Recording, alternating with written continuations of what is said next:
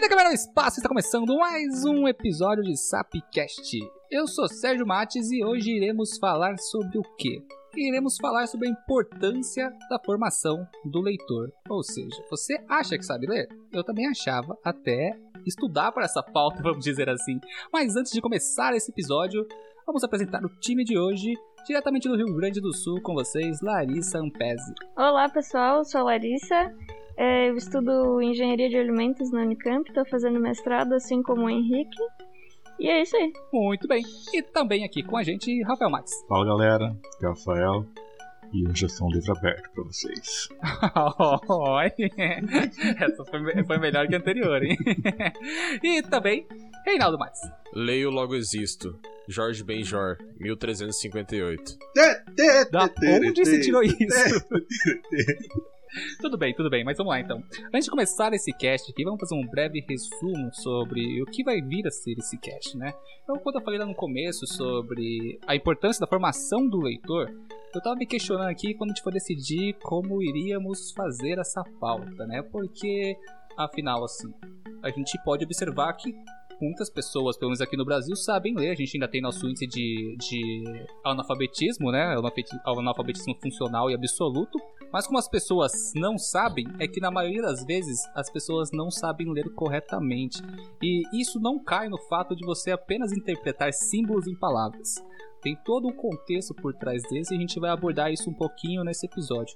Alguém ia fazer um comentário? Eu acho que a única coisa é, como já diria Shakespeare, ler ou não ler, eis a questão. Pode ir pros recadinhos, por favor. tá certo, então vamos puxar os recadinhos e a gente já volta.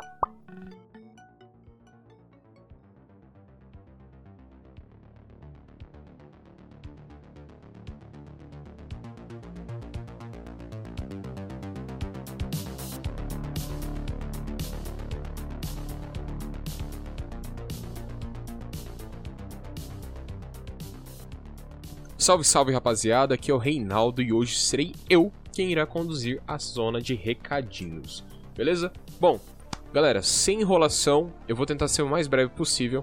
Eu acho que o recado mais importante que eu tenho para dar para vocês agora nesse podcast é o seguinte: muitos de vocês podem ter reparado que o SAP News não está sendo lançado mais no feed. Bom, você pode se perguntar o que aconteceu com o SAP News. Neste ano, nós decidimos mudar é, o local onde o SAP News irá ao ar. Como assim? Antigamente, o SAP News é, ele iniciou como um projeto que era lançado apenas no podcast, e com o tempo a gente migrou para um formato híbrido, em que a gravação dele ocorria durante uma live que a gente fazia toda semana no Instagram, e depois a gente postava o episódio é, compactado e editado no, no nosso feed do Spotify ou de qualquer outro agregador de podcast, correto? Bom, para este ano a gente acabou decidindo mudar. É, novos programas vêm aí, vou deixar o spoiler no ar. E o SAP News passou a ser um programa exclusivo do Instagram. Então, toda quarta-feira às 7 horas da noite, a gente vai ter uma live exclusiva no Instagram em que vai rolar o programa do SAP News, beleza? Então, o SAP News ele não é mais lançado no feed, ele vai acontecer apenas nesta live do Instagram, beleza? Bom, eu acho que era esse o recado que eu tinha para hoje. É, fora isso, de sempre, sigam a gente nas redes sociais, Sapciência. E se você quer apoiar o nosso projeto, apoia.se barra sapciência, beleza? E é isso, pessoal. Tenham um bom episódio e esse podcast de literatura tá muito da hora. É, é isso aí. Tchau.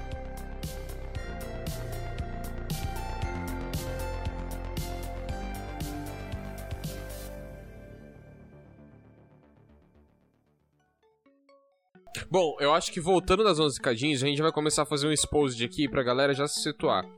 A gente tem aqui o host desse programa, o Sr. Sérgio Matos. O Sr. Sérgio Matos não consegue ler um livro que não seja escrito pelo Sr. J.R.R. Tolkien. É J.R.R. Tolkien? Tô nem aí. É, Mas ele só é. consegue ler livros do Tolkien. Então, se você fala para ele ler um livro que não seja do Tolkien, ele vai falar: Ah, mas não é Tolkien. E ele não leu um livro. E é isso que eu tenho para falar hoje. Eu só vim gravar esse podcast por causa disso. Eu, pra fazer eu, esse porque todo mundo tem que saber. Me vejo obrigado a discordar, porque ele também, se não for da. Da J.K. Rowling. Ah, ó, ó, seguinte. Mas tá certo, galera. Ó, vamos lá. Antes a gente chegar nessa discussão, que até foi o início do cast foi pensado para isso, a gente falar sobre a, nossos interesses literários, que depois veio a dar ideia dessa pauta que a gente vai gravar agora. É, a gente vai falar um pouquinho sobre a importância da leitura. E, hey, você está errado, eu não só li Senhor dos Anéis, como eu tenho que estudar para todas as pautas, e também é uma forma de leitura muito importante. E trazendo para mim, assim, desde que a gente começou o cast, teve muita coisa que eu aprendi para montar o conteúdo aqui junto com vocês, né? Mas enfim, Hum. é, essa pauta aqui eu, eu- vai ser meio livre, mas eu já vou falar que ela foi embasada num, num artigo. O nome do artigo é A Importância da Leitura na Formação do Leitor. Esse artigo aqui ele é focado para professores é, da área do ensino para explorar um pouco a discussão sobre os métodos de ensino e por que que às vezes eles não são tão eficientes como na teoria deveriam ser, né? O que acontece para não ser dessa forma. Começando aqui esse cast, eu só vou citar Hum. o primeiro parágrafo da introdução do artigo, que ele vai resumir muito bem para todo mundo o que, que é. é. Editor, música de emoção. É isso eu, né? Olha lá. A leitura é responsável por contribuir de forma significativa à formação do indivíduo, influenciando-o a analisar a sociedade, seu dia a dia e, de modo particular, ampliando e diversificando visões e interpretações sobre o mundo com relação à vida em si mesma. E daí eu queria chegar aqui para vocês e perguntar: para vocês, o que que é de fato saber ler? De cara assim? De caras, Nossa, a gente. vocês sabem ler? Pra pra começar, Cara, né? Vocês eu, sabem eu ler? acho que a gente ia começar com tipo assim, ah, lei- tipo, maconha é entrada pra drogas mais pesadas, tipo, Harry Potter é entrada pra leituras mais pesadas, uma parada tipo assim, tipo, ah, o cara começou a, a ler lá Harry Potter, agora ele tá viciadão aí, ó, tá, tá lendo Dostoiévski o dia inteiro lá, velho, trancado no quarto, uns bagulho assim, não? Daqui, Não, não. daqui a pouco ele tá lendo Capital. É, Não. É, enfim, ó, ó, para para pensar assim, Hum. é, quando a gente fala de literatura, teve até uma discussão recente relacionada ao Felipe Neto, acho que ele falou sobre o tweet sobre a leitura de Machado de Assis, Uhum. né? E a importância de você explorar é, um conteúdo que seja mais, ah, digamos assim, atrativo pro, pro, pro, pros jovens, né? Durante a formação da, deles como leitores, né? Em partes eu acho isso muito importante, você trazer um conteúdo mais atrativo, principalmente para os jovens, do que você forçar ali uma literatura clássica, não, na- não no âmbito de que elas não sejam importantes. São importantíssimas, principalmente Machado de Assis, escritor brasileiro, né? Ele tem obras incríveis. Eu, me eu nunca li um livro dele, mas eu me propus a, a ler. Eu até co- comprei dois livros dele no, na, na Amazon, como que é o nome? Kindle. no Kindle da Amazon. E eu vou, eu vou procurar ler, mas o, que o, o, contexto, o importante de entender nisso daqui é que para você formar um leitor, Hum. segundo o artigo, você não tem que apenas ensiná-lo a ler. Ensiná-lo a ler é o básico do básico. E isso é o que a gente vê na maioria das pessoas. Pessoas que, que acabam absorvendo certa informação do seu dia a dia, elas sabem ler. Mas elas sabem interpretar o que elas estão lendo? Elas sabem formar um julgamento sobre a leitura delas? Elas sabem confrontar aquela leitura de forma correta? E daí que entra toda essa parte da formação do leitor. Eu acho que você tá falando isso, Sérgio, principalmente por uma, uma parte importante que tem lá nesse artigo, que é leitura não é a simples decodificação de algo. Então você não vai passar. É, não é igual uma máquina enigma que vai passar lá o código e vai decodificar e sair uma paradinha. Ela tem todo esse processo de entendimento e da pessoa conseguir retirar algum conteúdo e algum aprendizado a partir disso através da interpretação do leitor. Isso é realmente, você pode pegar uma parada e ler em 5 minutos um livro de 100 páginas e não interpretar nada, não conseguir tirar nenhum tipo de informação dele, ao mesmo tempo que você pode demorar tipo 3 horas para ler um livro de 10 páginas, como muitas vezes acontece em artigos científicos ou coisas mais densas, e tirar uma grande quantidade de informação. Então, tipo, acho que a leitura tem todo esse processo de não é só é, ler meramente passar o olho pelas palavras e entender e entender não e ver que tem palavras escritas e tem todo esse processo de interpretação e tirar alguma coisa. É, é mais ou menos um. Não é, não é mais ou menos, mas não é exatamente a, a mesma coisa, mas fazendo um paralelo. Por exemplo, o episódio que a gente gravou sobre Utopia, em que nós quatro assistimos o, é, Utopia. É, nós quatro, é, é porque eu tô vendo o Henrique na câmera é, e, e eu confundi, no caso a Lari não viu. Ela não sei se ela viu, mas enfim, não o. Henrique tava gravando. Mas, tipo, É, nós três, mais o Henrique, a gente assistiu e cada um entendeu uma coisa diferente. De, da, tipo, era exposto a mesma cena, né? E vi, entendia coisas diferentes. E é mais ou menos a mesma coisa que acontece na parte da, da literatura é, e leitura em si. Então, tipo, tem, tem essa diferença, não é tipo preto no branco, é uma parada que você tem que conseguir interpretar. Não é tipo igual, ah, é, muitas vezes a gente tem hoje em dia, o que acontece frequentemente, que é um dos principais fatores tipo, de fake news e coisas do tipo, é pessoas que pegam, por exemplo, uma notícia, tipo uma notícia que fala que 2 mais 2 é igual a 4, e a pessoa fala, ah, lá, os caras estão falando que 2 mais 2 é igual a 7, e por comodismo isso vira, mas enfim, eu acho que eu tô fugindo um pouco da pauta, mas corta pra ele, Rafael. ABC, toda criança tem que ler e escrever. Tá, e na perspectiva de vocês, em que momento que, que a pessoa aprende realmente a entender a decodificação de palavras que ela está fazendo, não só formar as palavras, mas entender o que o texto quer dizer, em que momento que isso acontece, e eu gostaria de saber se vocês lembram mais ou menos quando é que vocês perceberam que, que faziam isso naturalmente. Eu não vou saber dizer exatamente quando eu comecei a perceber isso, mas eu, uma coisa que eu lembro bem, na, foi na terceira série. Não, na segunda série, é, a gente teve um. Tava tendo uma distribuição de livros lá na, na escola. Aí todo mundo pegava quadrinhos, não sei o que. Eu fui peguei um livro que era cheio de, de letras de música e poesia. Aí eu peguei um que era. Esse, esse livro, ele tinha até música do, do Chico Buarque. Aí depois, tipo, naquela eu lia, achava engraçada, que tinha, eram, eram umas, umas letras bem, bem, bem tranquilinhas, porque era pra criança, né? E daí, muito tempo depois, daí você vai, eu fui perceber o que, que, que, que aquela música queria dizer. Que é, tinha... é que nem o Tchan, quando você escuta criança e escuta adulto. Exatamente. É, é, dá, dá, pra, dá pra, até dá pra fazer um paralelo disso, da, da, da leitura com, com você entender o significado das músicas também. Porque é uhum. você, pega, você começar a entender tudo, tudo que está por trás, tudo que o autor quer dizer, ou até mesmo você, você tirar uma própria conclusão. Você vai pensar, não, não, não tá nem para pensar. Música basicamente é poesia, né? Se, a, se não dizer que a, as músicas cantadas não, não surgiram através das primeiras, primeiras poesias. Não é à toa que o Bob Dylan ganhou o prêmio o Nobel de Literatura esses tempos. Ô, ô Rafa, Sim. Ô, Rafa, por acaso a hum. música era construção? Não, não. Apesar de eu amar essa música, não era essa. Era aquela. Agora eu era herói e meu cavalo ah. só falava inglês. Uhum, Sabe? Sei, sei. Uhum. Então, mas assim, voltando um pouco para a pergunta da Lari, no meu ponto de vista, é, essa, esse, esse tchan de você perceber que houve essa mudança de apenas interpretar símbolos para começar a compreender o, o texto, eu não vejo. Eu acho que não existe esse essa chave, não é essa virada de chave, ela acontece, ela acontece fluida, ela vai acontecendo de pouquinho em pouquinho.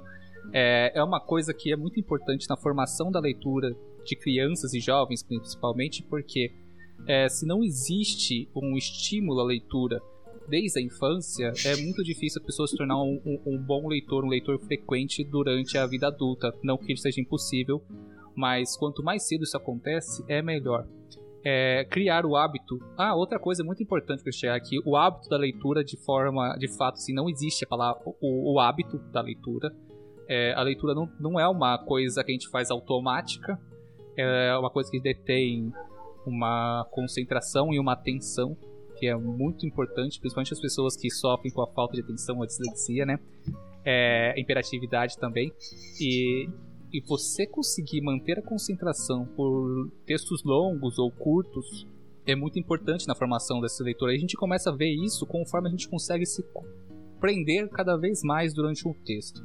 É, quando você é pequeno, um texto de uma folha inteira é uma coisa insuportável na escola. Quem não lembra hum. disso? Uma folha, uma folha na escola, no ensino fundamental lá, era um texto de uma aula inteira, era sofrido. E depois que a gente acaba caindo na faculdade, pelo menos pra, na minha parte, eu fui aprender a ler de fato da faculdade. Foi no meio da faculdade. Porque antes eu lia, mas eu lia por cima, pegava o que eu achava interessante, não tinha muita interpretação, não tinha muita, muito questionamento é, em cima do, do, do, conteúdo que eu estava lendo. E no final, durante o percurso acadêmico, né, a gente está acesso não só a livros, mas a papers e muitas vezes artigos científicos a gente fica preso não a uma única fonte, mas uma variedade muito grande de, de autores e trabalhos diferentes que faz com que a gente correlacione eles. Isso ajuda muito na formação é, de interpretação e crítica do, de, de, da parte literária, mesmo que seja literatura técnica, né? Quando a gente está falando de trabalhos científicos, não é um romance ou um poema, mas é, para não pensar assim, a gente tem é tudo é, todos eles funcionam de formas similares na formação do leitor, né? Eu concordo contigo que durante a graduação a gente realmente aprende a ter um olhar mais crítico e analisar os textos, porque muitas vezes, muitas vezes não, de fato, o que o que se faz num artigo científico é apresentar a tua pesquisa, o teu teu tema de interesse e de uma maneira que é o teu ponto de vista embasado nas fontes que tu pesquisou e as outras pessoas vão ler aquilo e muitas vezes elas têm uma bagagem diferente, um conhecimento diferente e por serem de outras áreas elas têm um, uma análise crítica que você não teria antes. Então, durante a graduação, a gente aprende muito isso, principalmente com apresentação de artigo em seminário, assim, durante, a, durante as aulas eu concordo que o meu olhar crítico sobre a leitura é, se desenvolveu bastante nesse período. Hey? Não, eu tava, eu tava pre prestando atenção no que vocês estavam falando aqui e pensando, tipo, nesse clique. Porque eu não sei como, como foi com vocês, mas eu fui exposto à literatura, tipo, desde muito cedo. Então, desde muito criança eu comecei a ler e na escola tinha, tinha tipo, bastante incentivo à leitura. Eu tava até pesquisando é, eu não lembro o nome da coleção, mas eu vou fazer jabá gratuita aqui. É da editora Ática, que era uma coleção de vários livros de mistério e aventura que tinham, livros infantos juvenis. Então isso era tipo na terceira, quarta série que eu já começava a ler. Eu lia tipo, toda a coleção deles, eram tipo, livros que acabavam sendo meio que sequência. Livros de mistério, essas coisas, e foi aí que comecei a, a tomar gosto por leitura, só que era uma leitura de ficção. É, eu lembro que eu acho que foi com, com 10, 11 anos que eu comprei meu, tipo, meu primeiro livro grande, que eu até tenho ele aqui ainda que é um livro, tipo, sei lá, era 300 páginas, eu li o livro, tipo, em uma semana, e para mim isso era, caraca, eu li um livro de 300 páginas em uma semana. Só que, é, como experiência pessoal, tipo, eu sempre gostei muito de ler, eu sempre li bastante, lia bastante livro. Igual, é, o Sérgio falou que ele nunca, é, que você nunca leu Machado de Assis. Não vou falar que eu li por livre e espontânea vontade, mas quando eu entrei no ensino médio, eu li, eu tenho até aqui, é... Cadê? Memórias Póstumas de Brás Cubas e, e Dom Casmurro. Então, tipo, e, cara, assim, fora. É, eu tenho um problema de ter que ler coisas é, sendo obrigado a ler. Mas fora isso, Dom Casmurro eu não gostei tanto, mas Memórias Póstumas de, de Brás Cubas é um livro muito bom. E assim, eu, eu, sinto que quando eu entrei na faculdade, quando eu tipo, comecei a ter que ler uma. uma é, tem esse, essa virada de tipo de literatura que você consome, né? Pra, tipo, pra uma pessoa que gostava muito de ler e gostava muito de ler ficção, quando você vai ler artigo, quando você vai ler produção mais técnica, produção científica, cara, é, é um baque muito grande você realmente ver que, cara, você não sabe interpretar bosta nenhuma. Nossa. Cara, ô, tipo, isso daqui é, é, bem engraçado você falar, essa parte do você teve acesso à literatura desde cedo.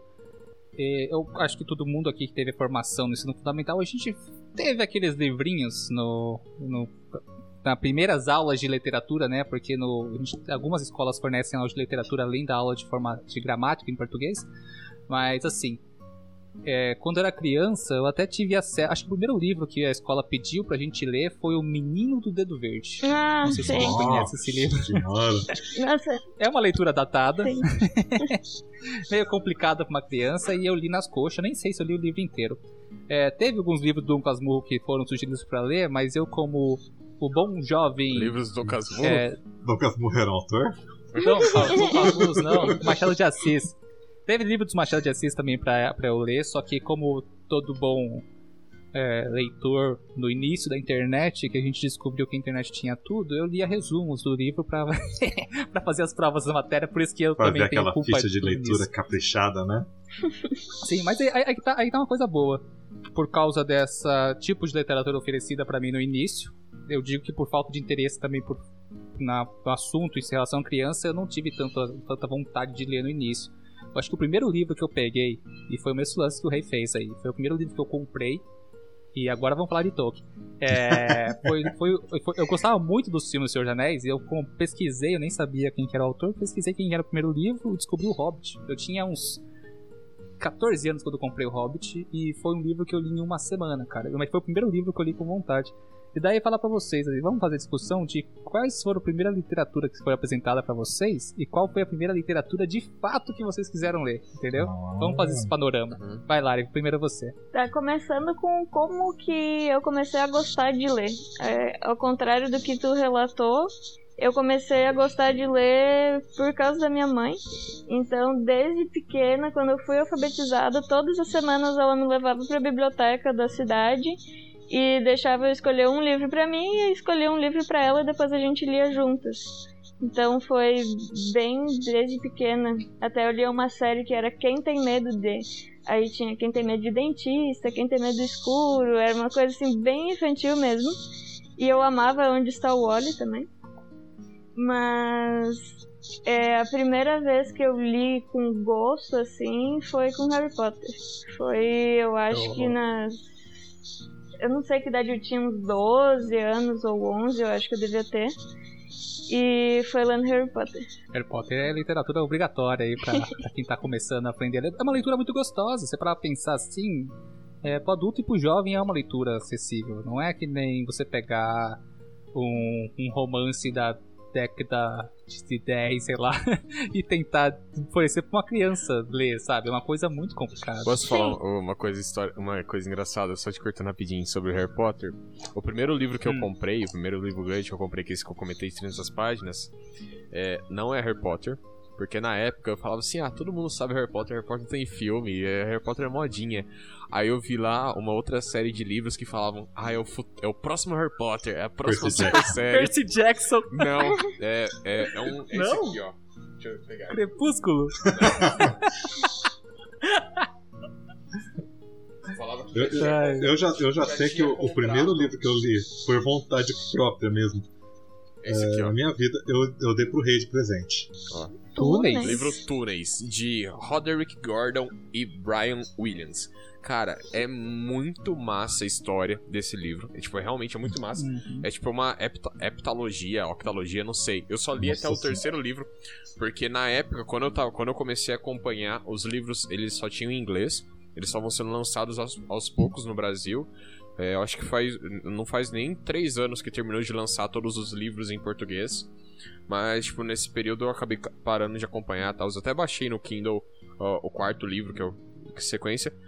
Mas é o que eu falei, esse aqui foi o primeiro livro. E eu quis fugir do Harry Potter porque o Harry Potter era modinha. Porque esse livro que ia ser o topzão e eu queria tá, ser o, tipo, o hipsterzão que é. já tinha lido os livros. E, tipo, até hoje tô esperando um filme aí sobre a série Túneis.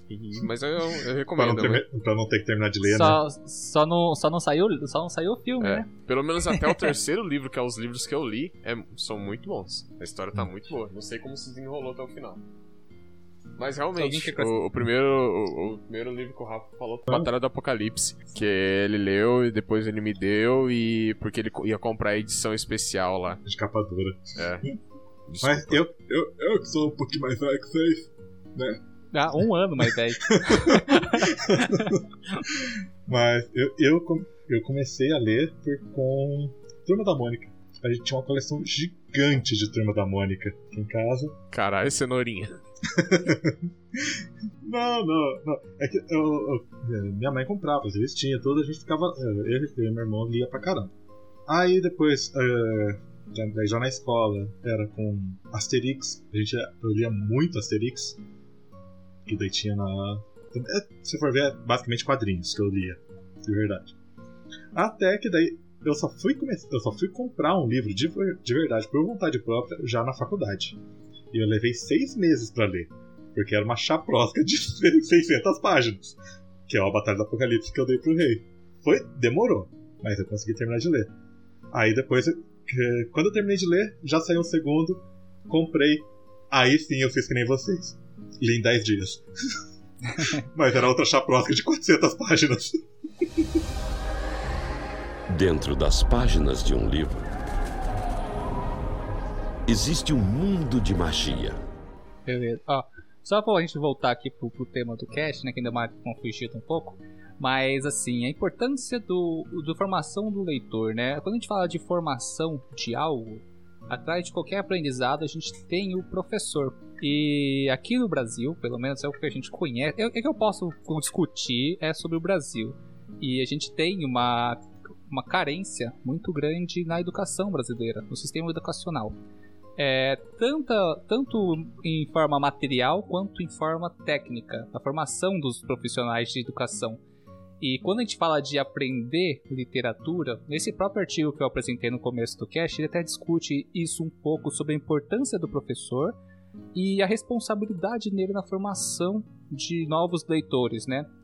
E quando você entra nessa parte, é até destrinchado no artigo de que a função de ensinar a ler e interpretar textos não basta apenas ao professor de português ou literatura, gramática que seja, mas sim de todas as áreas envolvidas tentarem abordar esse, é, é, é, esse ponto em todas as disciplinas, né? E porque faz todo sentido nesse contexto. Eu queria saber, perguntar antes para vocês, é, primeiro, vamos, vamos abrir uma discussão aqui sobre quais são os problemas na formação, ou seja, nos formadores de, de leitores, né? Não nos, nos os, não nos alunos, mas sim nos professores. O que, que vocês têm assim de, de aparentemente, assim, ver o maior problema, o maior gargalo desse sistema? Eu acredito que o maior gargalo desse sistema seja que os professores querem que os alunos leiam é, como uma forma sempre de aprendizagem e não como uma forma de é, se divertir.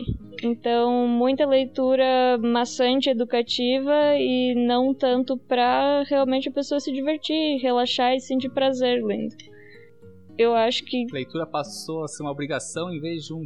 De um, um hobby. Em vez de um passatempo. Porque aí é. a pessoa associa o livro ao estudo e o descanso, tipo TV ou videogame, computador. E não uhum. vê o livro como uma forma de descansar e relaxar. Às vezes o professor faz papel daquele cara chato, aquele teu amigo chato de tênis verde, que fala: ai, você tem que assistir só cinema iraniano, preto e branco e mudo. É, tipo em vez daí, mas, mas, cara, eu só quero assistir o Vingadores. Eu não tô afim de ficar pensando muito. Eu só quero ver o Coringa. Ah, bom, quando a gente fala de literatura clássica e literatura moderna, a gente tem a mesma coisa. A gente, ah, você vai ler uma leitura datada e maçante de novo. Não disse que é menos importante do que as outras. Mas para quando você está apresentando algo para alguém, a gente tem que apresentar aquilo que lhe é familiar. E as, os jovens de hoje, o que lhe é familiar? É a música funk, é o filme, é o quadrinho, é os Vingadores, como o Rafa diz. Então, por que não começar esse método de ensino em coisas atrativas? Mas eu acho que isso vai um pouco, é, até mesmo para literatura clássica, porque, por exemplo, igual eu tinha comentado, eu já li, tipo, tanto Dom Casmurro quanto Memórias Póstumas de Brás Cubas. Dom Casmurro foi o livro que eu li obrigado. Eu tive que ler, tipo, por obrigação escolar. O Memórias Póstumas eu li porque eu quis ler. E, tipo, Memórias Póstumas é um livro que eu gosto. Dom Casmurro, eu não gosto de Dom Casmurro. Embora, eu, tipo, depois eu tenha relido mais, mais tarde e tal, tenha passado a gostar um pouco mais.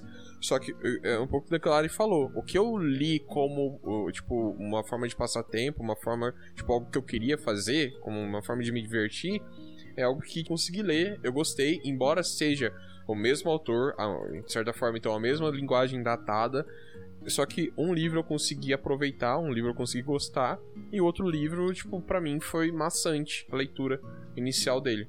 Então, tipo, acho que tem muito dessa abordagem de como você, tipo, de como funciona essa abordagem, porque é, tanto essa questão, tipo, literatura obrigatória, ela acaba sendo só essa questão mesmo de é, necessidade de estudo e não tanto prazerosa.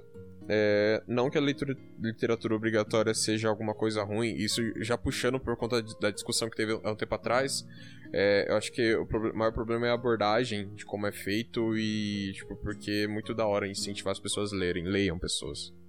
Isso cai muito no que a Lari comentou, é, né? Realmente, exatamente. tipo, sobre você ser forçado a fazer algo ou você fazer algo por prazer. Uhum. É, não, quando eu digo forçado na escola, ninguém tá te obrigando.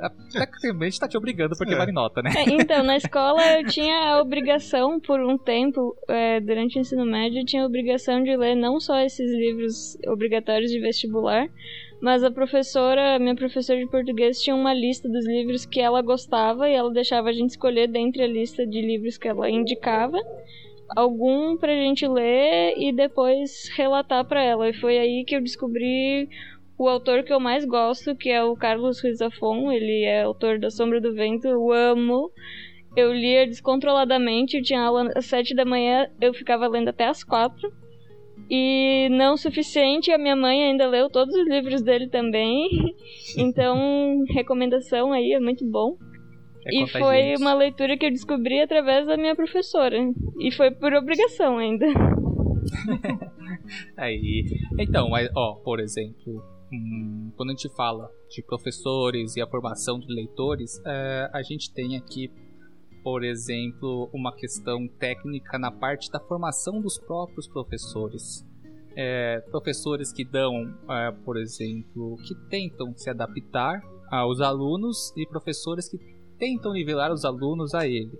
Isso é, também tem nessa o, o, o, modelos de ensino diferentes, né, que trazem resultados diferentes. Existem vários educadores com diferentes testes no mundo todo e tempos diferentes durante o decorrer da história. E a gente tem o, o, hoje o modelo educacional que a gente tem hoje, a gente pode dizer que de certa forma é uma compilação de vários modelos, e mas também não atendendo nenhum no seu diretamente assim, né? E daí eu fiquei pensando no, no, na formação do professor, essa parte do professor saber entregar a leitura, a, a interpretação daquela, daquela informação para o aluno. E me veio uma coisa na cabeça agora. Vocês já viram aqueles memes, que na verdade não são memes, que são professores que pegam questões de prova, seja de matemática, seja de física, e jogam um Dragon Ball Z lá, jogam um Pokémon, sabe? Sim. Qual é que é?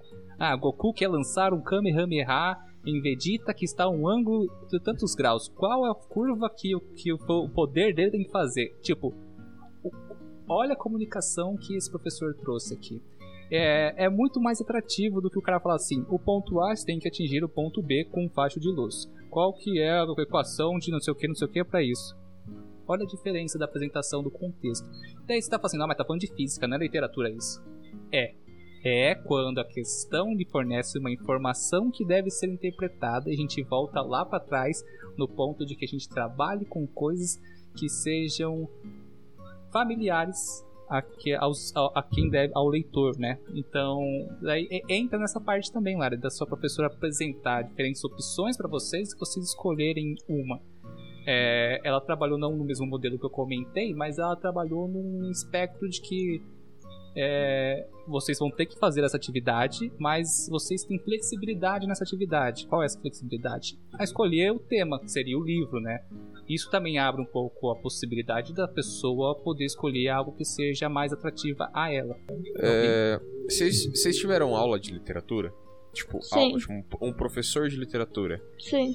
Não. E, é, e era uma, uma pessoa, tipo, normal? Assim. calma aí, calma aí. Era uma Antes pessoa de qualquer um cancelamento.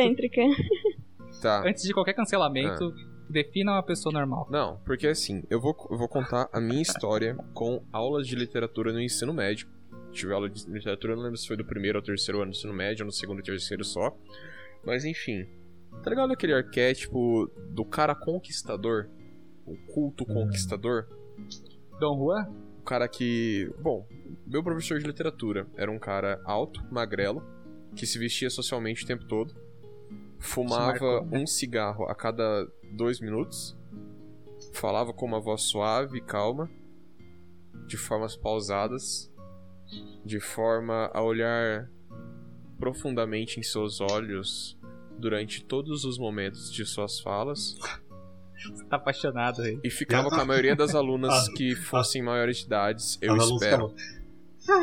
É, é exatamente isso. Eu tinha problema com esse cara quase todas as vezes. Eu saí, eu tomava advertência, é, aula sim, aula não.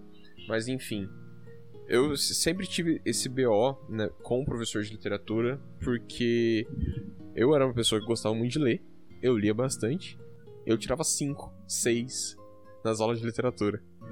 Então, tipo, você tem um puta choque de, de uma, tipo, de, de ler e de uma aula de literatura interpretativa.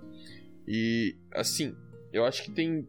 É, um, é uma parada muito complexa isso, porque você tem de um lado é, casos, tipo, reais de ah, prova de interpretação, que o, o, cara fala que tal coisa é interpretação, aí o autor que tá vivo fala, não, eu queria dizer outra coisa, tipo, não tem nada a ver. É, ou então você tem também, é, isso que você falou, Sérgio, tipo, é, colocar é, coisas mais atrativas. É, tem atualmente releituras de obras clássicas, tipo Romeu e Julieta nos tempos modernos, tipo com uma linguagem mais é, acessível para os jovens, assim como diversas outras obras brasileiras.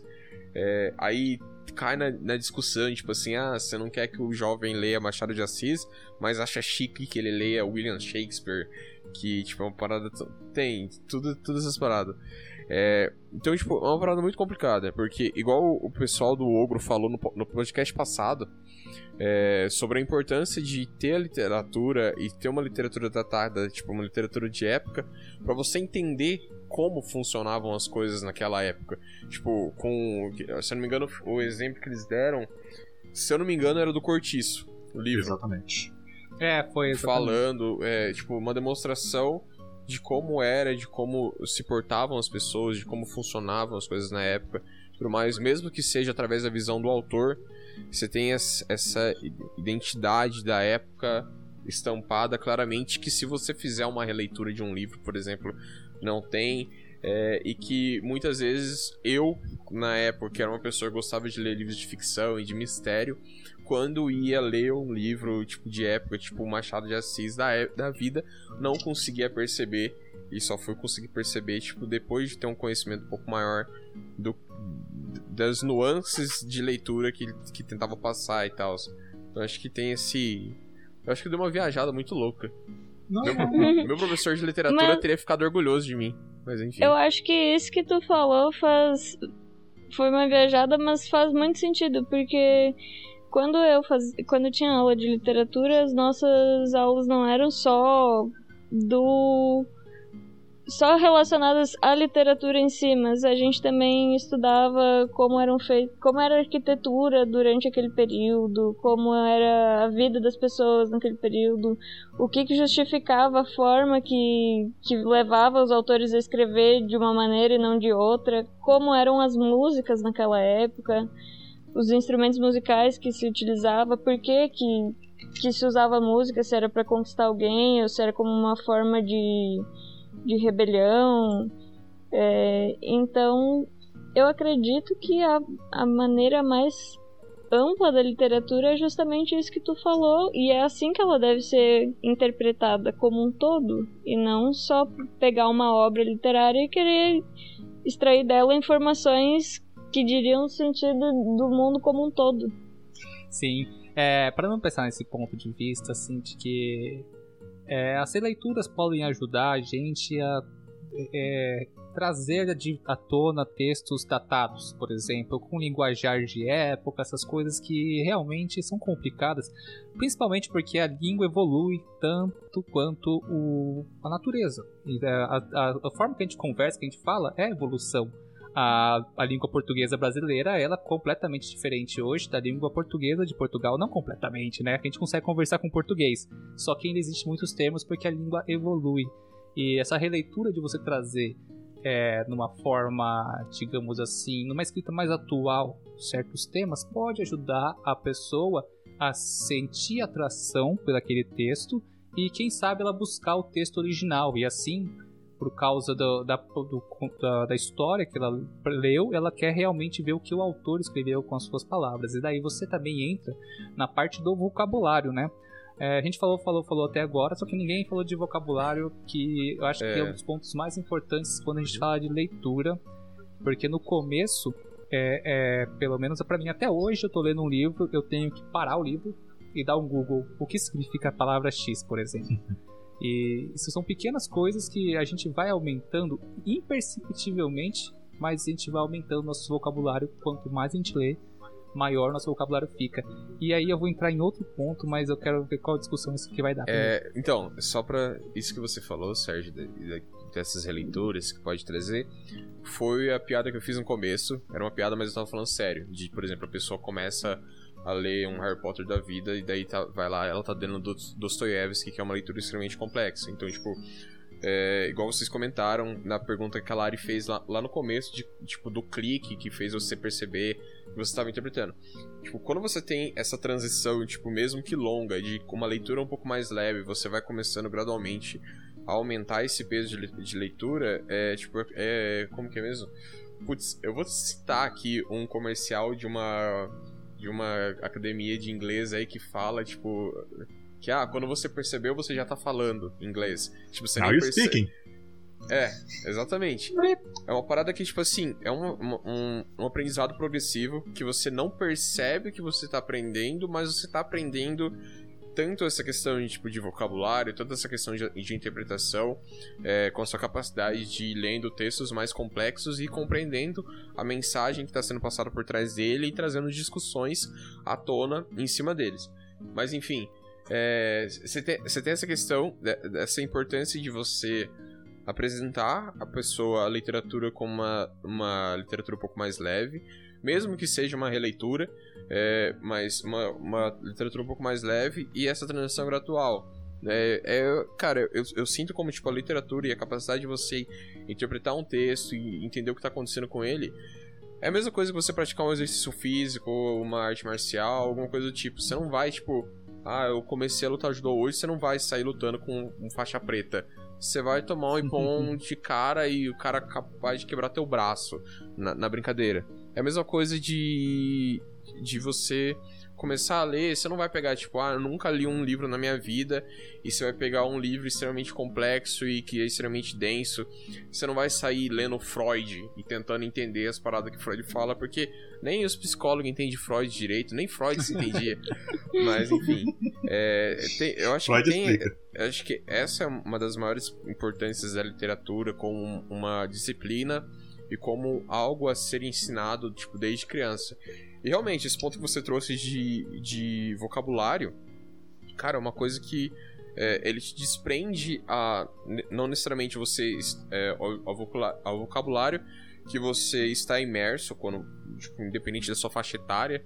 É, independente não. O vocabulário da sua faixa etária e do seu convívio social. Você começa a entender coisas de outras épocas e de, outro, de outras realidades, por exemplo, independente. Isso eu não deixo fixo apenas a literatura, é, isso é importante também com relação à música, filmes, poemas e todos os outros tipos de, de conhecimento. E acho que posso falar expressões, formas de expressões culturais e de pensamento e etc. ABC, ABC. Toda criança tem que ler e escrever. Ainda batendo na tecla do vocabulário em cima da, formação do leitor, é, eu quero pegar, eu, vou, eu, vou, eu quero explorar um ponto muito importante aqui que a gente sempre fala sobre a elitização da ciência. Mas e a elitização da leitura? Vocês acham que ela existe? Elitizar o, a literatura? É, esse, isso existe? No, no, vamos colocar aqui no Brasil, né? Mas você acha que a, a, a literatura é elitizada de certa forma? Então, cara, depende, depende, mas se for ver, é, não é tanto assim, porque só, só daí, claro, tem gente que vai falar que ah, tal coisa não presta, tal coisa, isso aí é, não vale como literatura, isso é mesmo, daí você vai fazer para mesmo pra qualquer coisa, para música, para cinema, para qualquer tipo de arte. Porque daí só, ah, funk não é música. Quando eu tô falando de elitizar, Rafa, não, não, eu sim, tô sim, falando de a, ter, a, a, pessoa ter acesso ao sim. conteúdo ou ao conhecimento. Não, sim, sim, mas eu tô falando que daí, tipo, o, tipo uh, uma coisa que eu tô falando do, do, do, comecei a falar do funk. Uh, falar que funk não é música, você tá elitizando a música. Você tá falando que. A, só porque a música é música geralmente do, do pessoal criado da música criada na favela, que nasceu na favela, não é, não é uma expressão artística válida. Entendeu? Aí você fala... Então, um texto moderno não poderia ser comparado com um texto clássico, por é, exemplo. Aí é, é a mesma coisa que daí entra do pessoal que fala: ah, você tem que ler. Você tem que ler Machado de Assis, você tem que ler o que o rei falou, Dostoiévski, você tem que ler. Mas eu acho que o acesso a leituras no Brasil é bastante complicado. Hum, não é qualquer é. pessoa que, que tem condições de comprar livros, ou então, se não for para comprar, que tenha como ler eles de alguma maneira. Tipo, não é em qualquer cidade que tu tem como ir até a biblioteca, a biblioteca. pegar o livro. Em cidades muito grandes isso é muito uhum. mais complicado. E também não são grande, todas até... as escolas que têm super acervos, assim. Uhum. Então, eu acredito que nesse sentido seja, assim, um pouco elitizado. Na, na dificuldade de acesso, sim. Eu ia comentar sobre eh, a questão de acesso, tipo, você colocar imposto sobre livro agora. Que é uma uhum. coisa ah, atual. Isso é um absurdo, cara. Tipo, cara, é tipo, é básico, é um ato de, tipo, de, querendo ou não, é uma, um, um empecilho em questão de acesso. E isso é real. É, cidade pequena, por exemplo, que você tem uma biblioteca pequena. Tipo, ó, dá o exemplo do lado do Rafa, em Congonhas. Tem biblioteca pública em Congonhas? Tem. Minúscula. Ela abre. Agora não tá abrindo né? Mas ela ficava aberta todo, o dia inteiro. Tá, eu vou, eu vou dar um exemplo meu, por exemplo. É, eu entrei na faculdade lá na UTFPR Londrina. Não sei como tá lá agora, mas enfim. A UTFPR Londrina era um campus novo. Quando eu entrei, ele tinha 5, 6 anos apenas. Então, tipo, era um campus extremamente novo. Tinha uma biblioteca extremamente limitada. Então, mesmo uma faculdade que, teoricamente, você tem uma estrutura um pouco melhor, uma faculdade federal ainda, que você tem uma estrutura um pouco, um pouco mais melhor ainda, né? Colocando as devidas aspas na palavra, na, no mais melhor. Mais melhor de bom. Direto você tinha esse problema de acesso de... É, você não tinha os livros adequados, tipo, embora sejam... A gente tá falando agora de literatura um pouco mais técnica, né? Mas, por exemplo, ah, tipo, por uma turma de, sei lá, 50 alunos, você tinha quatro livros de cálculo. Então, os negócios, tipo, é. nesse nível, sabe? Então, sei que são não, não são não, não é o mesmo tipo de caso que a gente tá falando aqui, mas tipo, de certa forma são alguns paralelos. Agora você imagina uma cidade pequena, é, para ter, ter acesso a uma, uma leitura tipo tipo, ah, que seria teoricamente literatura topzera, tipo, ah, um Shakespeare da vida, umas paradas assim. Tipo, você, você tem essa questão do acesso mesmo, essa é, invi inviabilização de, do acesso em si.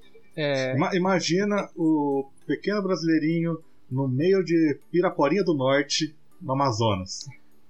Como é que ele ia fa fazer para poder Como é que ele vai ter acesso, é. né? Mas assim, o, o, ponto que eu tava falando, tava pensando, é, essa, o, os pontos que vocês abordaram, obviamente acrescentaram mais pontos na, na minha observação que eu vou fazer agora. Mas quando eu tava pensando em elitização da literatura, é, eu tava pensando na questão do vocabulário e da própria formação do leitor na questão de interpretação.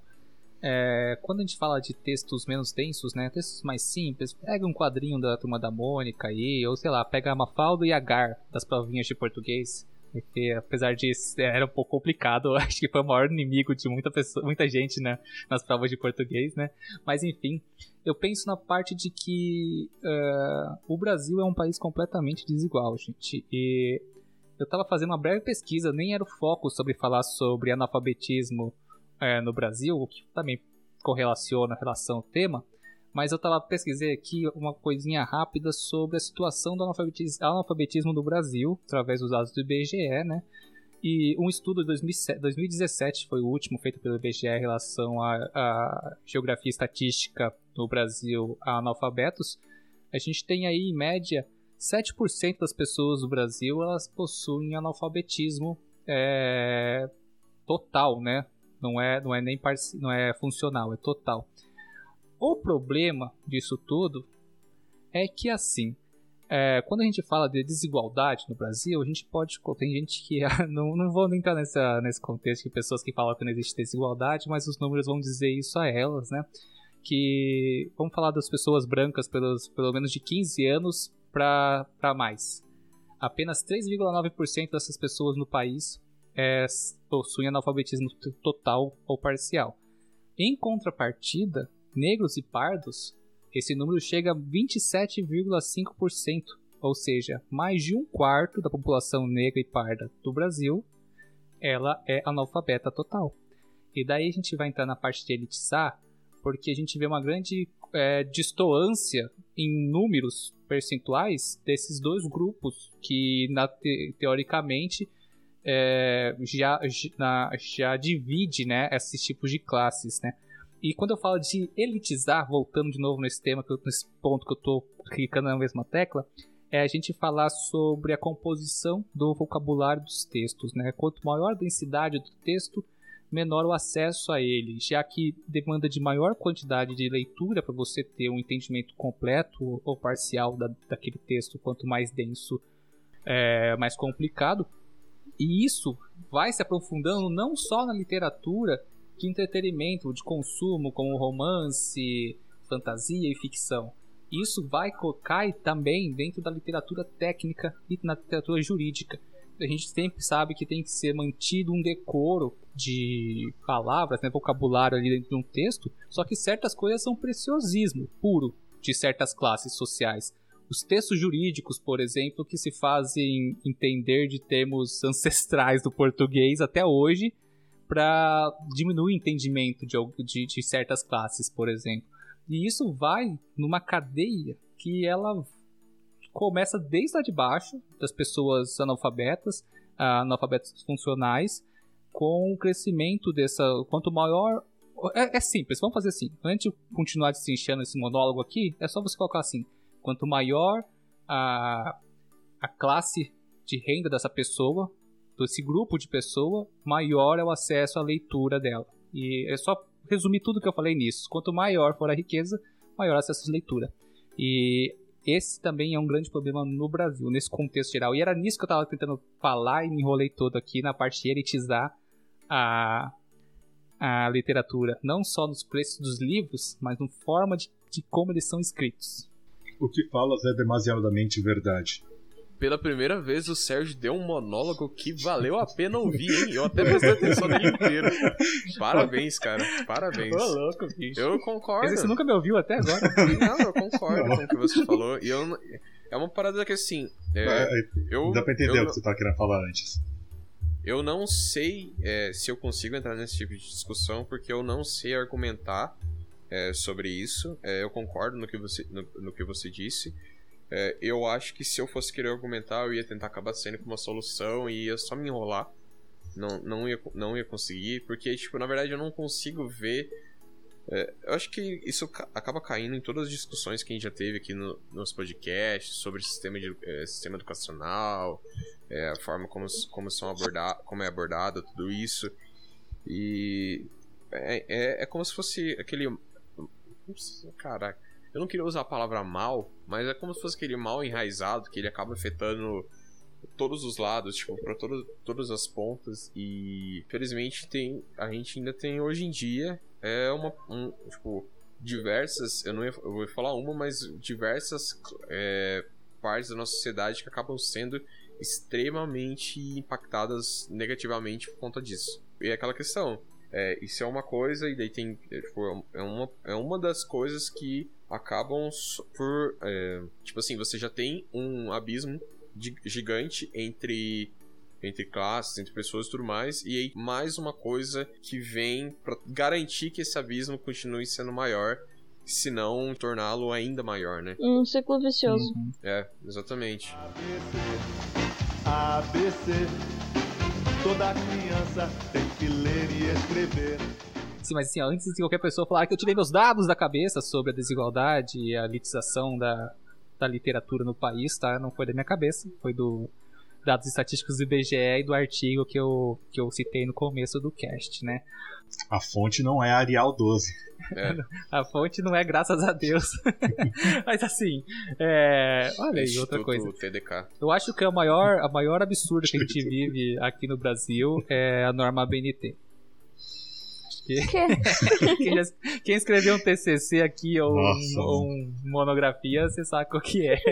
Cara, meu sonho era ter colocado, tipo, na capa do meu TCC uma foto do Zeca Pagodinho, assim, tipo, segurando uma cerveja, tipo, formei, caralho. Aquela letra, letra, do Word em 3D, é, sabe? É, o Word Art.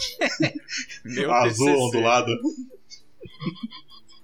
Não, sim, mas assim, a gente falou muito sobre a questão. O, Rei, o Rafa acabou de me dar uma ideia para a última pauta para esse cast, que ele falou assim que a gente está falando muito do ponto de vista do aluno em relação ao professor, né? Nossas experiências. Mas e em relação do ponto de vista do aluno ao sistema educacional? É, antes da gente entrar na gente. É, aí que tá, vou explicar para vocês. antes da gente entrar nas nossas trajetórias literárias das nossas vidas, é, a questão é, o, o, ponto que eu quero é qual que é a interpretação de vocês, de todo o contexto de escola pública, particular, da relação do leitor com a literatura. A gente falou muito do professor que apresenta isso, do professor que apresenta aquilo, e agora já puxar o gancho porque o exemplos literários que nós temos para nós transmitir aqui no cast, qual que é a, o que vocês trazem de, da literatura na escola como aluno? Cara, eu não sei se eu entendi a pergunta. A pergunta é: mude seu ponto de vista de como educar a, a literatura e agora faça sua objeção sobre o que é ser educado no modelo educacional que a gente tem. Eu tive, eu tive sérios problemas com, com, com leitura, até porque eu só fui começar a ler mesmo de, ver, de verdade lá na, já na faculdade. Porque tudo que, que pegava não me interessava. Aparecia, ah, tem. Tem a Asterix. Ah, Asterix é, é, é quadrinhos, quadrinhos não vale. Ah, tem. Não sei, tem essa, música aqui, poesia. Ah, também não vale. Tem que pegar um livro história de verdade, não sei o que. Ah, isso acaba desistindo. Eu já tenho problema de atenção. É, é, é uma coisa que eu acho que até eu e o Sérgio a gente compartilha, só que Uh, o, o, no meu caso, eu não, eu não consigo muito passar por cima disso para poder ler de verdade. Aí eu acabo não lendo tanto quanto eu gostaria. E aí acabou que eu, eu leio esporadicamente, cara. Hoje em dia, uh, não, o, que, uh, o que eu tive na escola não me, serv, não me serviu muito para começar a ser um leitor de verdade. Eu tive que aprender sozinho e mesmo assim eu não aprendi direito. Autodidata. É. Não tô, eu não tô falando de, de alfa, ser alfabetizado, eu tô falando de ser um leitor mesmo. Aham. Uhum. Ser alfabetizado, eu fui alfabetizado em casa, basicamente, com a minha mãe, que eu cheguei no prezinho sabendo ler. Salve, tia Silvia. É... Amém. Lari. Tá, no meu caso, como eu tinha comentado antes, então o meu interesse pela leitura foi despertado cedo e principalmente por causa da minha mãe mas durante o ensino fundamental eu não, não lia tanto quanto mais tarde no ensino médio e hoje em dia. Então, no ensino médio, eu passei a ler mais por influência dessa professora que eu comentei que fazia a lista dos livros, e também por influência de colegas que liam muito.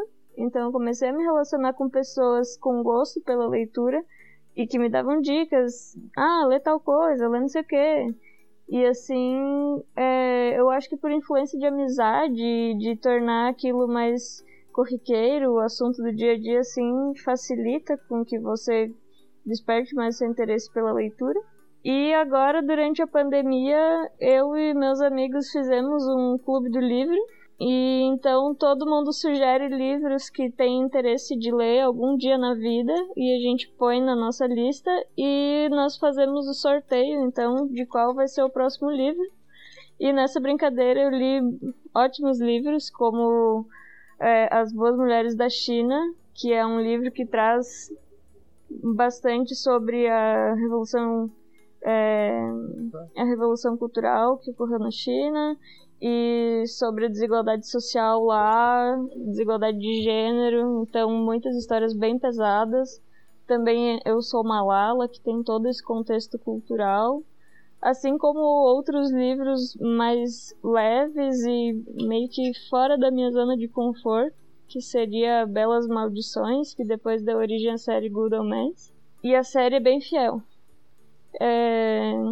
Então eu acredito que isso de poder tornar mais assunto assim com amigos facilita muito a gente a ler mais e também a ler coisas novas, porque se não fosse por causa do clube do livro, eu estaria sempre na minha na minha linha de leitura. Eu ia ler o que ficção, pense, mistério e nunca ia partir para um livro assim mais comédia como Good Omens e ou para livros tão sérios como As Boas Mulheres da China. Mas isso que, isso que a Lari falou é uma coisa que aconteceu comigo com o, o cineclube que tinha na faculdade. Se não fosse por causa do cineclube, eu nunca teria assistido West Side Story, uh, um, uma, um, um Estranho Ninho, nunca teria assistido.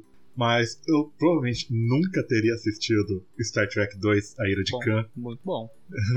e, tu, e tudo isso tipo, é coisa que a gente uh, só foi assistir no próprio. no, no próprio Cineclube. Khan! é, exatamente. é, do filme que eu ah, acabei de falar de Star Trek. Não, basicamente a gente também é moldado pela, pelo círculo social, né? Uhum. O Rafa mandou um, um brother de tênis verde agora.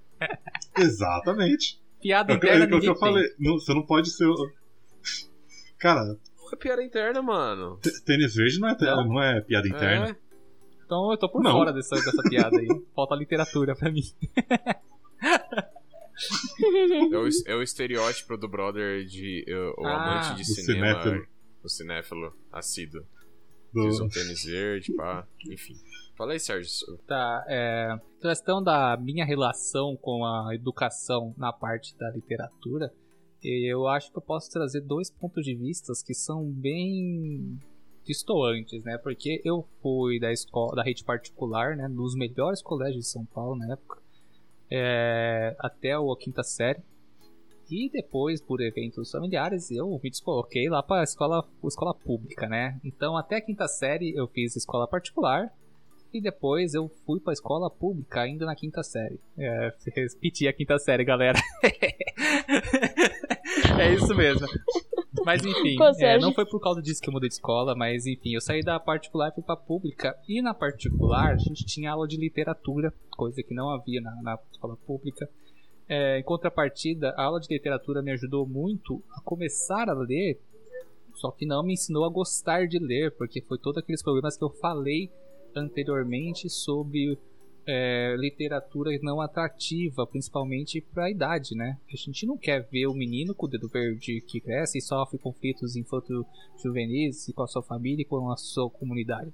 A gente quer saber sobre Turma da Mônica, bicho. A gente quer saber sobre alguma coisa mais mágica, alguma coisa mais atual. A gente, é, entendeu? Eu não sei, isso vai ser coisa minha, da minha cabeça. Mas em contrapartida, Enquanto no colégio particular existia o incentivo à leitura, uma biblioteca com, é, com bastantes é, títulos para você poder acompanhar, você também tinha ambiente de leitura próprio para isso, tinha o estímulo, tinha aulas extracurriculares que você podia se inscrever e poder ficar na parte da tarde da escola para fazer literatura. Era uma loucura, era muito bom. Em contrapartida, na escola pública, é, eu tive professores muito bons na escola pública, mas eu também tive péssimos professores. Quando eu digo péssimos professores, é, eu digo da forma didática e curricular, tá, galera? Não é desmerecer professores da rede pública. É, a gente sabe o que eles passam lá, os salários são ridículos, as condições de trabalho são ridículas. E por causa desses motivos, é, muitas pessoas com formação superior e, ou especializações acabam não buscando vagas na rede pública por causa que não compensa a sua formação em relação ao salário. E a rede pública acaba abrindo espaço para pessoas sem formação em, licencia licenciatura, por exemplo, em pedagogia, que são extremamente importantes na formação de crianças e jovens, né, crianças e adolescentes. Então, na escola pública eu tive nunca tive uma matéria que me pediu para ler um livro na pública. E todas as minhas matérias elas eram feitas de forma mecânica quase, porque metade da sala não prestava atenção e a metade da sala queria fazer alguma coisa, tinha que se ater a um professor que era um robô, porque estava lá com prazo, com tempo para passar para a próxima aula e assim vai e não gerava muito interesse no começo e até o final, para falar a verdade. No ensino médio me formei de forma deplorável, de verdade. Não, não deveria ter me formado no ensino médio do, com conhecimento que eu saí de lá, mas como era rede pública, eu saí da escola. Eu só fui ter todo esse acesso e conhecimento em relação à literatura realmente depois na faculdade, porque dependesse da escola, da rede pública, para mim não houve nenhum incentivo ou formação. Exceções de certos professores que foram muito bons, que me marcaram durante minha vida, mas fora isso, é, a exceção não é a regra, né? E a regra do jogo na, escola, na, na educação pública ela é muito defasada, muito deficiente. Só para fazer uma observação sobre o que tu disse, é, na nossa época não era obrigatório ter licenciatura, mas hoje em dia os professores de ensino fundamental e médio obrigatoriamente têm que ter uhum. licenciatura. E por causa disso, dessa obrigatoriedade, eu perdi a melhor professora que eu tive, porque ela era bacharel em química e em biologia, e ela era muito boa, despertou total meu interesse pela ciência. Foi fantástico ter aula com ela e ela só me deu aula durante um ano, que foi o primeiro ano do ensino médio, e depois a escola mandou ela embora porque ela não tinha licenciatura.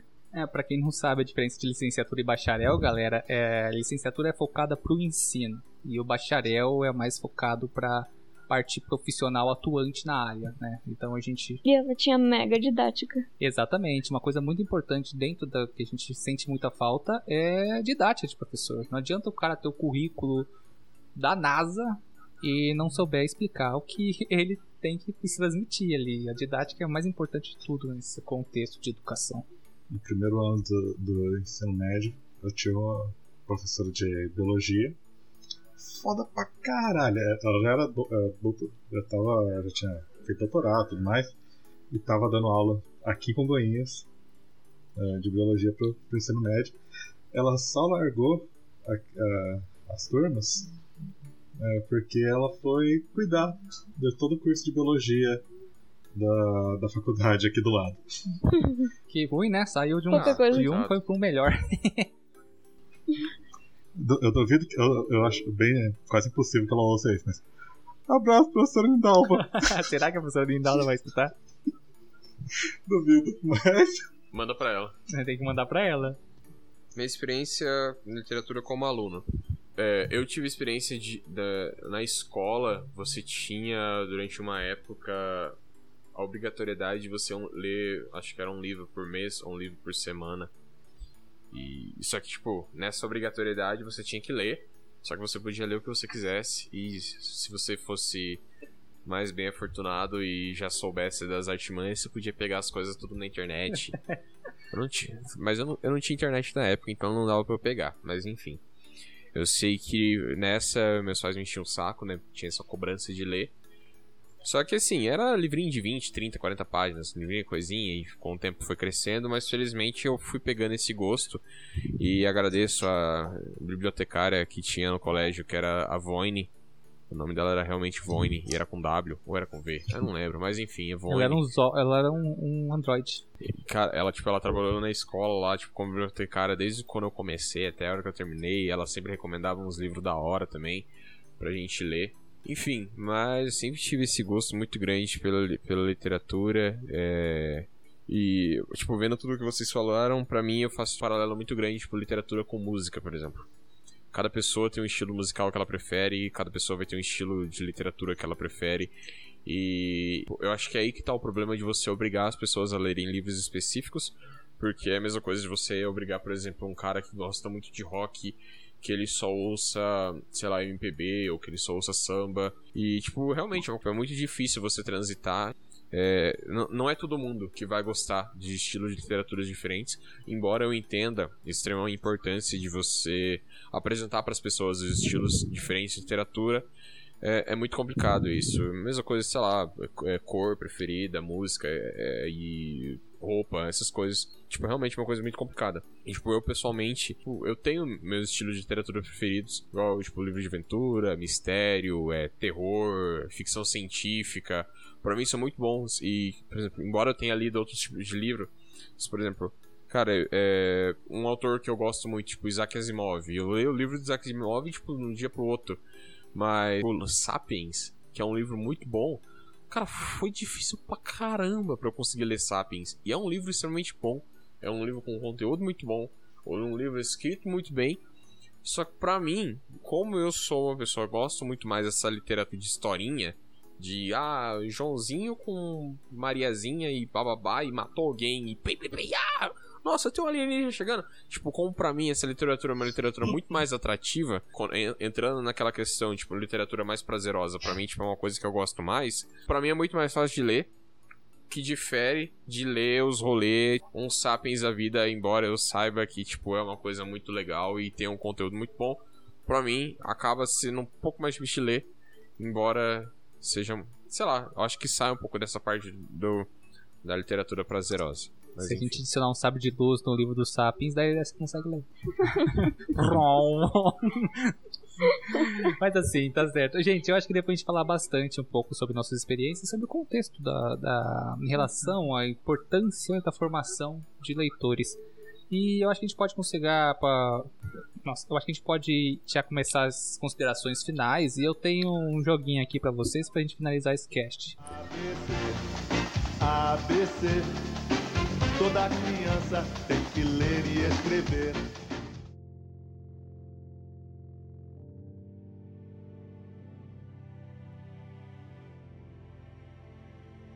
Eu quero que vocês façam considerações finais citando um livro que te fez chorar. Não digo se um livro que você acha que todo mundo deveria ler e um livro que você não leu ainda, mas você quer ler. Você está nos seus planos. Vai, primeiro ordem de chamada, Lari. Nem me deixou pensar. Então vai primeiro o Rafa. Rafa já tava pensando quando eu tava falando.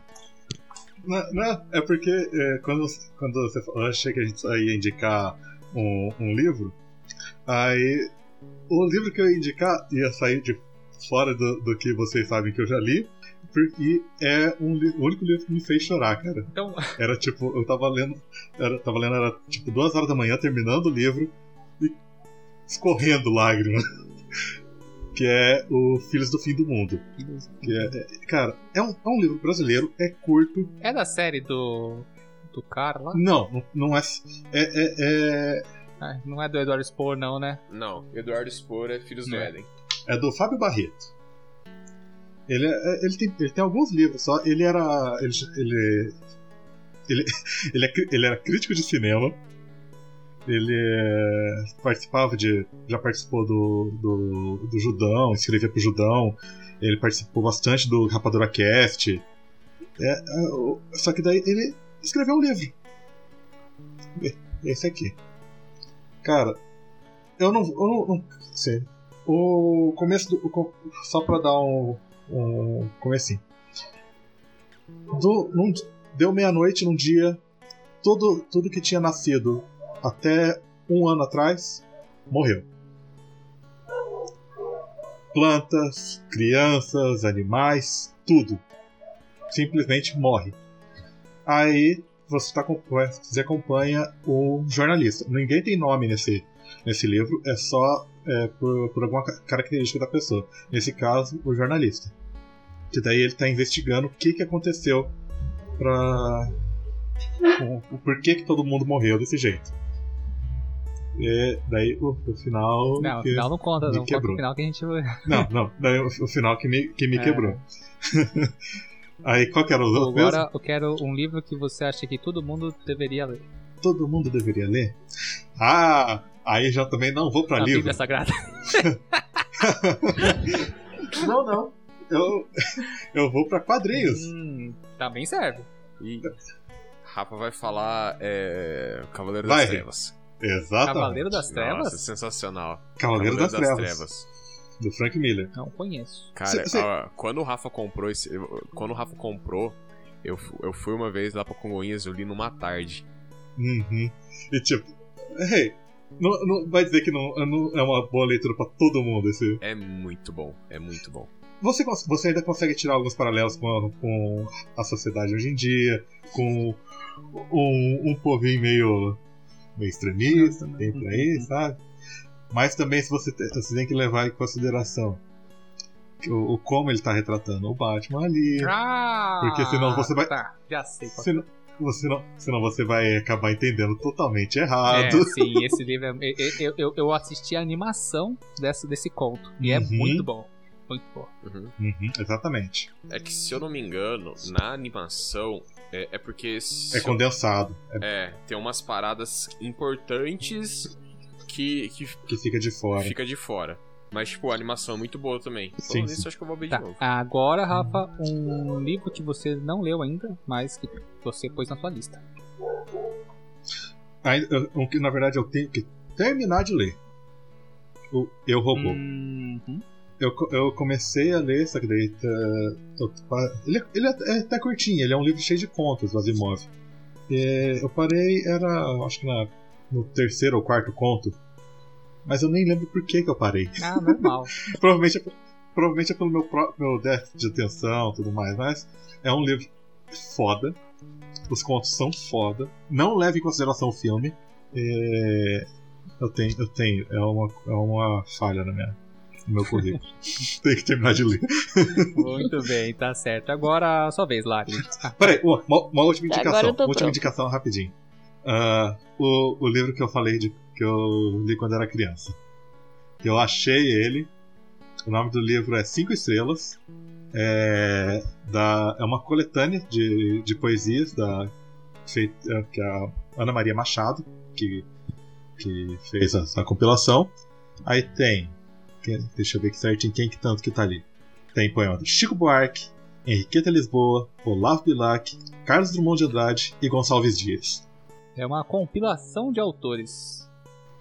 É, feito pela Ana Maria Machado. Muito bem. Agora, Esse, é, que daí é, é- esse é pra. Se você tem um pimpolho, pra contar a história. leia pra ele. Ah, fica, fica a indicação aí pra quem vai estar com, pão no, com pão no forninho aí. tá certo, tá. Agora, agora vamos passar. Lari, uma, um, um livro que te fez chorar. Um livro que me fez chorar, que é o mesmo livro que eu já falei agora 30 vezes nessa, nesse cast, A Sombra do Vento, novamente. E recomendo muito A Sombra do Vento e também todos da, da coleção do Cemitério dos Livros Dá Esquecidos. uma que... sinopse da Sombra do Vento pra gente. Só pra gente saber assim. A Sombra do Vento é um livro de suspense e investigação e ao mesmo tempo romance que se passa em Barcelona. É, E ela conta a vida de um rapaz que é filho de um livreiro. Então o pai dele tinha uma livraria. E eventualmente ele encontrou um livro na livraria do pai dele que chama A Sombra do Vento. Gente! E aí começa todo o mistério. Olha que, que inside essa parada. É um livro dentro de um livro, velho. É, então. Caraca, muito bom. Agora, dos livros que eu acho que todo mundo deveria ler, foi um que eu li essa semana, Laranja Mecânica. E eu acrescento ainda é, A Revolução dos Bichos, por causa de todo, toda a crítica e todo o contexto político atual. É, também recomendaria Admirável Mundo Novo. E só pra comentar, que falta pra eu fechar a trilogia das distopias, então seria 1984. Esse eu ainda quero ler. Essa é tudo Preciso livro ler. comunista! Tá certo, muito bem. E daí agora, vamos lá. Rei, agora é a sua vez. Um livro que te fez chorar, cara. Então, enquanto tava todo mundo falando, eu tava pensando num livro que me fez chorar e eu não consigo lembrar. E olha que eu choro vendo, os ca... vendo Carros 3. Porque eu acho muito triste Mas- o que mas acontece a no morte e do- tal. É. Não, não. Mas enfim. Cara, eu- o pior é que eu não lembro. Eu tava tentando lembrar aqui algum, algum livro que aconteceu. Marley e eu. Só não, Não. chora quem não tem coração. Eu nunca vi nem Marley e eu, eu. nem. Eu não tive coragem. Achei que era só filme. Sabe aquele pra sempre ao seu lado? Eu nunca tive coragem também. Não tenho. Eu sei que eu vou ficar triste. Ô, no Marley e eu, eu já sabia o que ia acontecer. E aí eu lia o livro, ele ainda era um filhote e eu já tava chorando. Então, eu não quero. Eu não quero ter, passar. Eu sei que eu não quero essa experiência pra mim. Ei, já Mas- sei. Ah, Vou, te, vou te falar um mangá então que você pode ter chorado. Qual? Naruto, quando morre, quando morre o Jiraiya. Não, pior que não. Nossa, velho.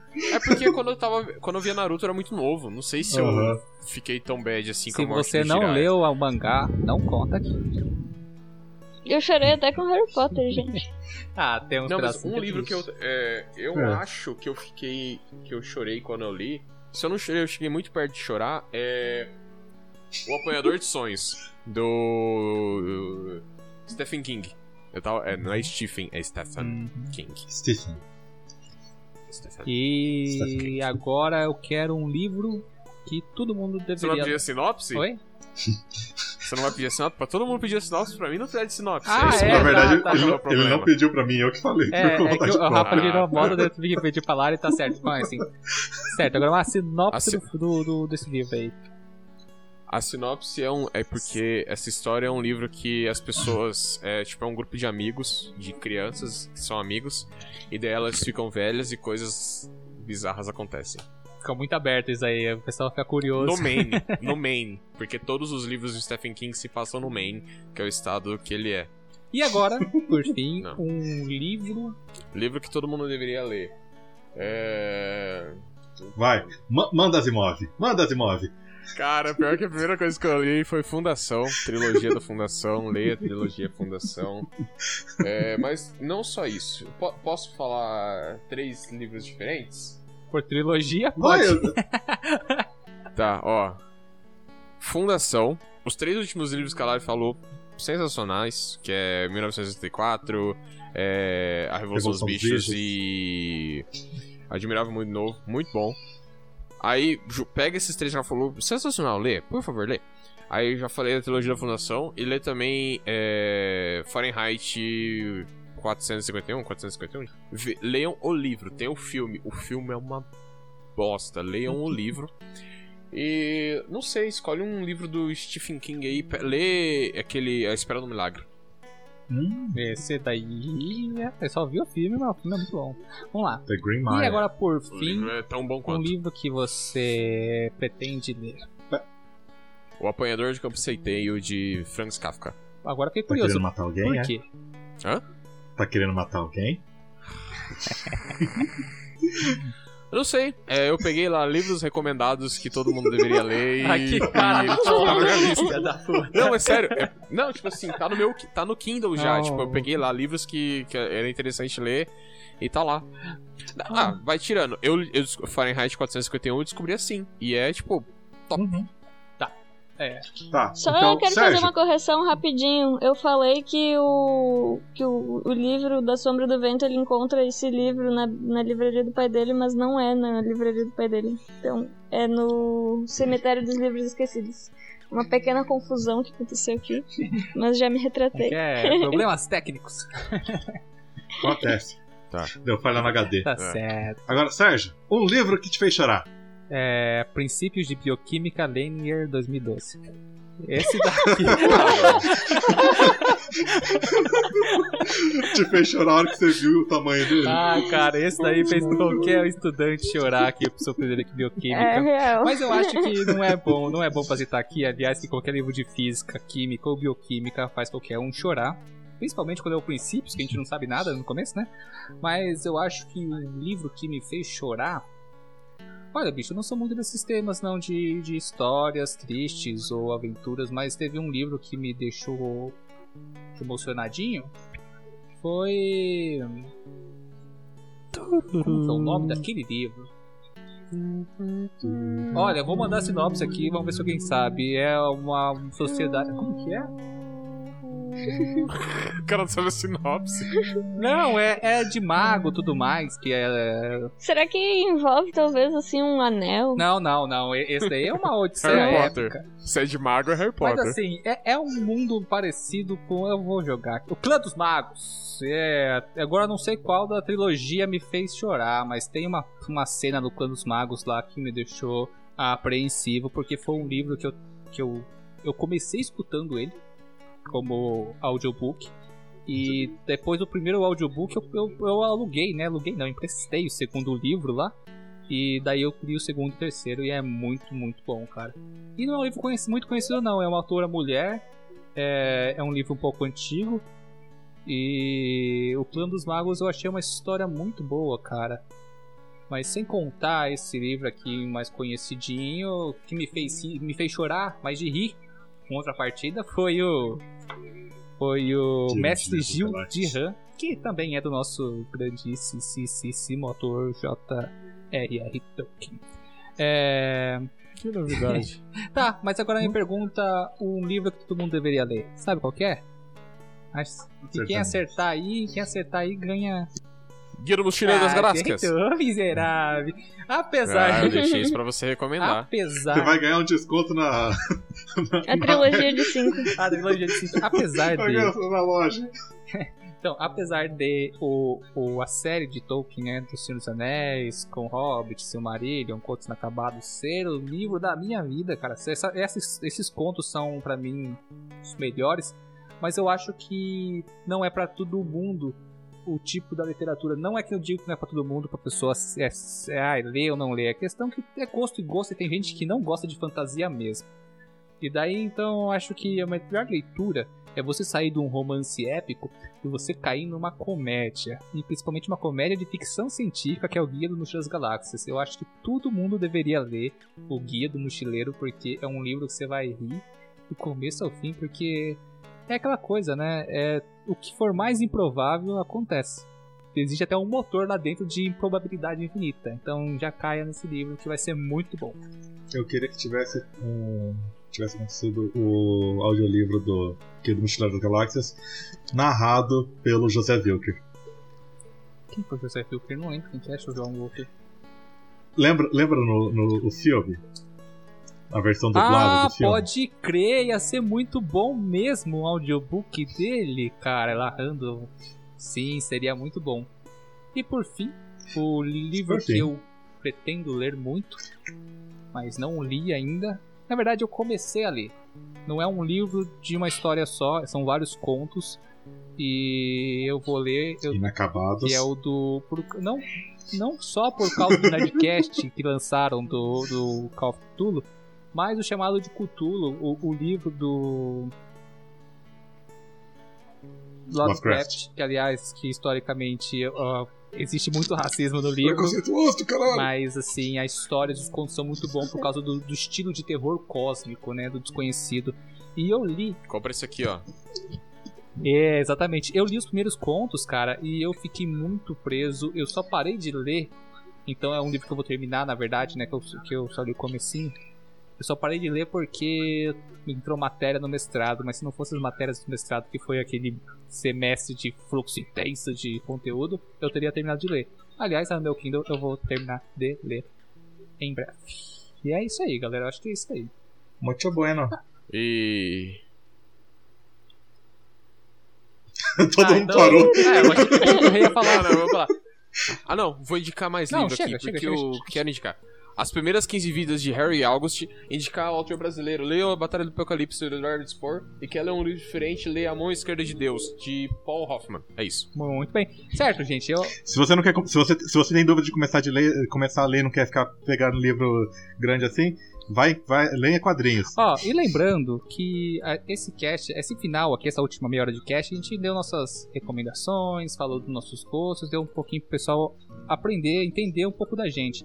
E também, a maior parte do cast foi a gente discutir um pouco sobre a importância da formação do leitor. É... Mas, para finalizar esse cast, antes de tudo, eu quero deixar bem claro que não é só. Leiam Júlio Verne. Putz, cara, bem lembrado. O Júlio Verne é uma coisa muito boa, mas não é só ler livros que é importante. É ler qualquer tipo de texto. O importante na literatura, na formação dos leitores, não é você fazer uma aula de literatura, não que não seja boa, mas a frequência da leitura, fazer dela o seu cotidiano, é a melhor forma de se tornar um leitor cada vez mais apto a interpretar e a criticar textos cada vez mais densos e complexos. Então, a melhor coisa é você ler uma notícia inteira e não só a chamada Exatamente. dela. Aí você consegue uhum, interpretar a notícia. Não, mas isso é importante, Rei, porque assim, do rótulo de shampoo a um, livro de, de, do Dom Casmurro. Dom Casmurro, de novo. Vai, vai, vai, vai, vai, vai.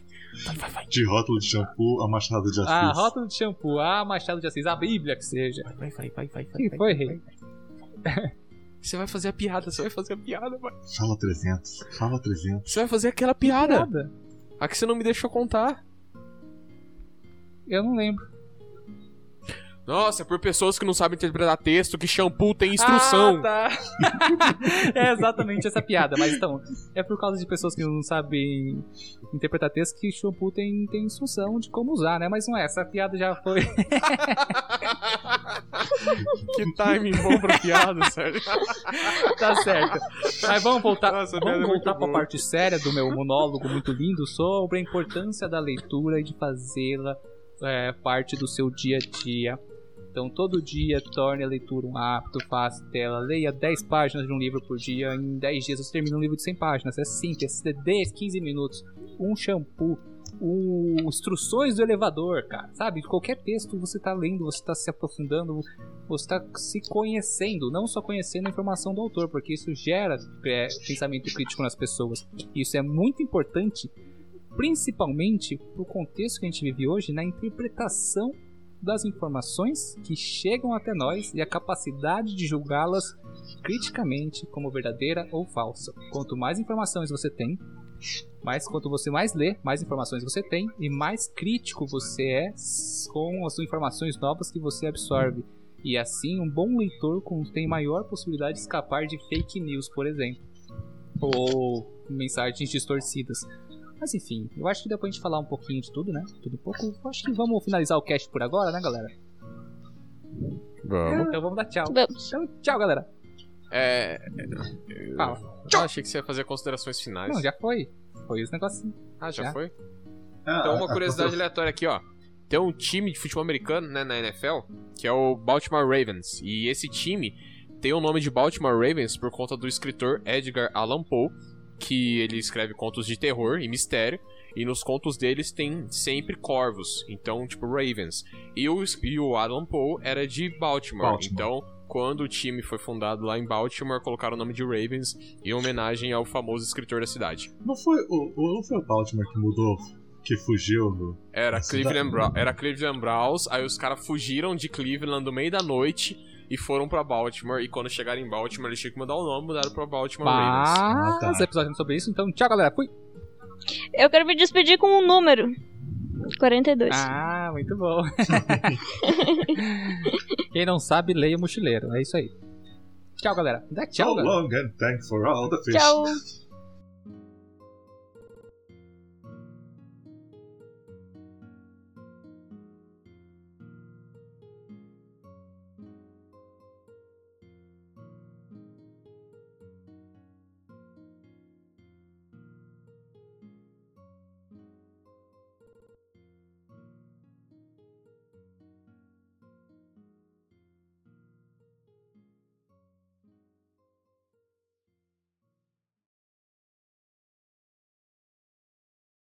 Beleza, vamos lá então. Tá.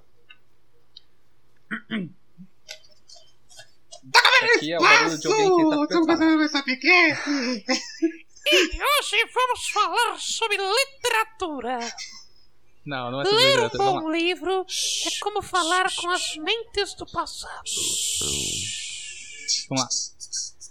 E da câmera no espaço está começando mais jingle um episódio bell, de Sapcast. Nossa, calma aí que meu. Ah, tá certo. Calma aí, silêncio, senão eu vou conseguir, Era isso pô. que você tava cantando, Rafa? Não, só tava... Parecia começar de Jingle Bell Rock, mas enfim. Uhum. Quando vocês terminarem, eu vou começar. Pode, Pode falar.